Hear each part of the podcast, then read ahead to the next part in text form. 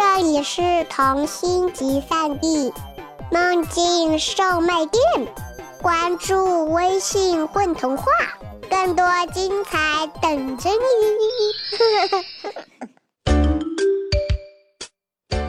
欢迎收听混童话广播，我是大手牵小手的杨月。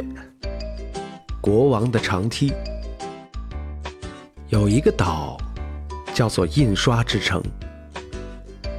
岛上的房子全部是用胶片做的。当海风吹过的时候，那些房子就哗哗作响，那响声像极了春天里闪着银光的白杨树叶子在相互碰撞。可是，遗憾的是，这个岛上没有一棵真正的活的植物。不过不要紧。这个岛的国王是个发明家，他发明的印刷术可以把世界上任何好看的东西印得一模一样。他印花儿，印树，印浣熊，印老鼠，印喳喳叫的鸟，也印呜呜哭的熊。他的子民为有这样一个国王感到满足，他们能看到一切，而且。都是最美丽的。每年春天的时候，这个岛总会飞来大量的灰蓝色的昆虫。这些昆虫像极了国王印刷的雨，只是印出来的雨是静止的，而这些昆虫在飘动。子民们惊呆了：“啊，下雨啦！”大家都惊叹：“下雨啦，下雨啦！”下雨了，下雨了。关于“下雨”这个词语，第一次有了生动的意义。昆虫们落在印刷的房子上，房子开始颓败；落在色彩艳丽、栩栩如生的动物上，动物变得灰白；落在人们身上，有点凉凉的、潮潮的，像一滴蓝色的小水珠。慢慢印进你的心里。印刷之城的子民们开始懂得了忧伤。他们并不排斥这些外来的奇异的生物，尽管他们破坏了城市，甚至还有一点喜欢，喜欢这不同以往的。他们飞起飞落的迷蒙的天空。只有一个人不喜欢，那个人就是国王。国王想：“哎呀，我辛辛苦苦造就的这一切，怎么能由着你们折腾呢？”他闷声不响地重新印刷了城门、大树、松鼠和高塔。可是他不知道，人们的心里起了变化。尤其是在桑的心里，起了很大的变化。他不再觉得色彩艳丽、干净整洁的印刷之城是理想的国度了。他望着生动的水滴状的昆虫，心里想着：“小雨滴呀，你们从哪里来？那里究竟是什么样子的呢？”于是，他开始寻找。他把报废的、干瘪的、没有颜色的锅炉外壁收集起来，展开，再合上。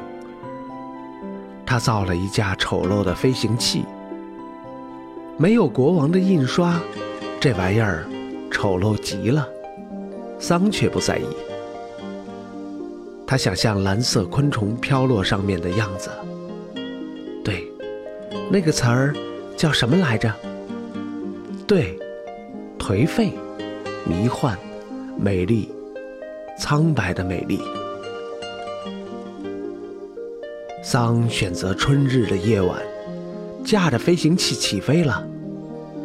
他跟随昆虫们飞呀飞呀，飞了好远好远。终于，他停住了。他看到了苍茫的黄沙和一个细小的洞。昆虫们从洞里鱼贯而出，只有他个头太大，困在里面。他屏住呼吸，他看见昆虫们在黄沙里聚成一团儿，越来越多，越来越大，变成了一个漩涡，又变成了一口泉眼，然后全在沙漠里，像一朵百合花一样开放了，鼓鼓的，欢欣的流着。然后来了好多动物，有牛，有羊。有骆驼，有蝴蝶，甚至有了梅花鹿。桑看吃过去，桑懊丧的回去了。从此后，印刷之城在他的眼里失去了魅力。他把这故事写下来，给居民们传阅。越来越多的人，搞得越来越多的人想离开印刷之城。国王怒了，国王花费了七天七夜造出了装甲车和部队。这是印刷之城的人从未见过的。印刷之城一下子有了黑白色的监狱，人们都哭丧着脸，再也没有优越和满足。就这样，过了好久。太多的人反对国王了，监狱越造越多，整个岛上遍布黑白条框的屋顶。国王快崩溃了。终于，这个善良却自以为是的君王忍不住问他的子民：“哎，那里没有安栖之所呀？”只有大片的沙漠，难道沙子会比得上我所营造的这一切吗？这里有城堡，有苹果树，有小溪，有瀑布，那你们为什么一定要离开呢？那里的沙子是真正的沙子，这里的树却是虚假的树。没有苹果。我们可以寻找种子，可这里的树不开花就能结果。我们想离开这里，只是为了寻找希望。国王妥协了，他花了一夜的时间印出最后一样东西——一个下面特别宽、上面特别窄的梯子。唉，你们。带着这把梯子离开吧，爬上去就能进去那个洞。出去后，寻找真正的风和真正的苹果吧。于是，人们陆续的都离开了。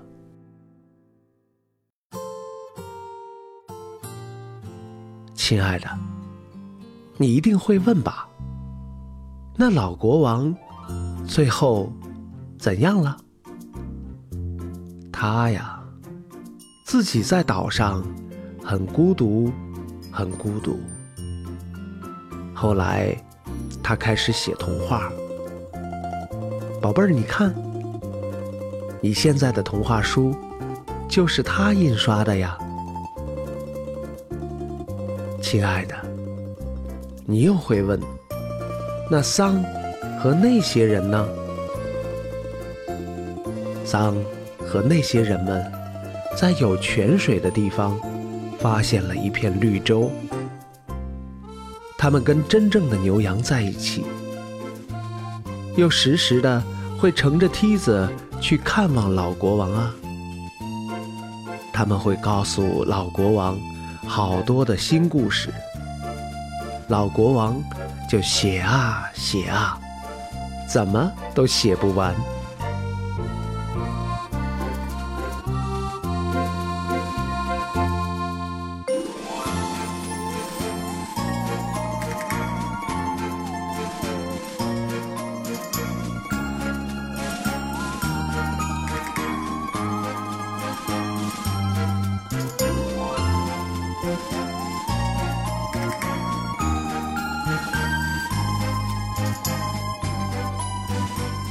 大家好，我是吴宇森，是故事里的老国王。大家好，我是胡斯克，在故事里面我扮演桑这个角色。大家好，我是合唱，我是童话故事里的子明甲。嗨，大家好，我是贺阳，我是故事里的子民乙。